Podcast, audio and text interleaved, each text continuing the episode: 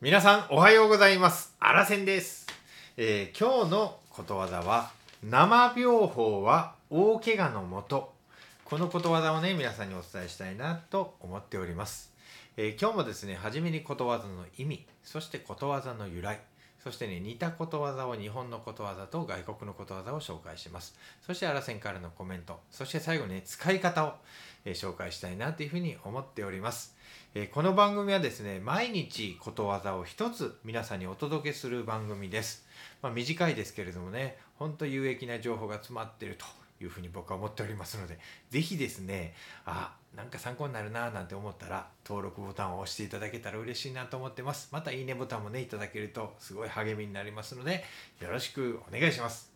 それでは初めに生病法は大怪我のもとの意味をお伝えしたいと思います。中途半端な知識に頼るとかえって大失敗するということ。これがねことわざの意味になります。そしてことわざの由来です。中途半端に覚えた武術では戦いの時に役に立たないしかえって自分が怪我をするということからこれが由来になります。そしてね似たことわざもね日本と外国はあるんですね。ちょっと紹介します。日本のことわざ2つです。1つ目。生病法は知らぬに劣る。2つ目です。生もの知り川へはまる、はい。えー外国のことわざです。まずロシアです。生半可な知識はただ有害なだけ。ドイツです。羽を持つまで飛ぼうとしてはいけない。続いてネパールです。少しの知識は恐ろしい。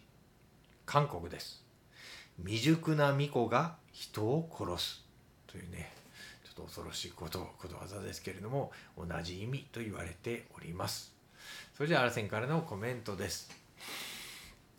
中途半端なね、まあ、技術や知識に頼って何かをやろうとすると逆に大失敗するよという意味のことわざになるんですけれどもこのね生病法っていう意味は何かというと十分に身についつけていない武術や戦い方のこと。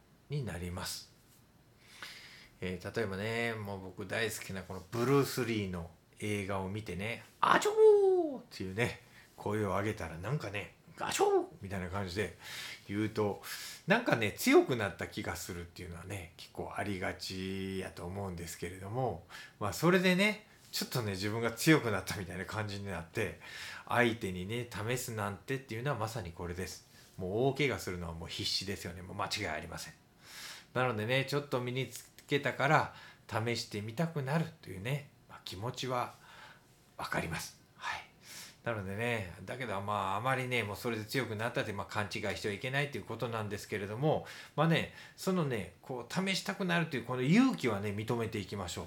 まあねまあ進みながらね、えー失敗していけば学んでいけばいいわけですからあんまりねこのことわざがあるから前に進めなくなるというのはちょっと良くないんですけれどもまあこうね、あのうん進みながら失敗しながら学んでいくけばよいみたいな考え方でねいけばいいんじゃないかななんて思っております。はい。それじゃあ最後にね、えー伝え使い方を皆さんに紹介したいと思います。9ああのぞみお姉ちゃん。えらいことしてもた。えらいことやってもたゆうすけどないしたん？もうなお母さんのパソコンが動かんようになったから僕がなちょっといじってみたんやけどもう取り返しがつかへん状態にまでなってしもて。ゆうすけあー余計にあんたが触ったから壊れてもたんやな。まさに生病法は大怪我のもとやね。じゃんじゃんみたいな感じでね使ってもらったらどうかなと思っております。はい。ということでね今日も一日のどこかでね生病法は大怪我のもとっていうのをね今日ぜひね使ってもらえたらなと思うんです。そうするとね覚えることになりますのでね頑張って使っていきましょう。ということで今日も朝から皆さん元気いっぱいね頑張っていきましょう。いってらっしゃい。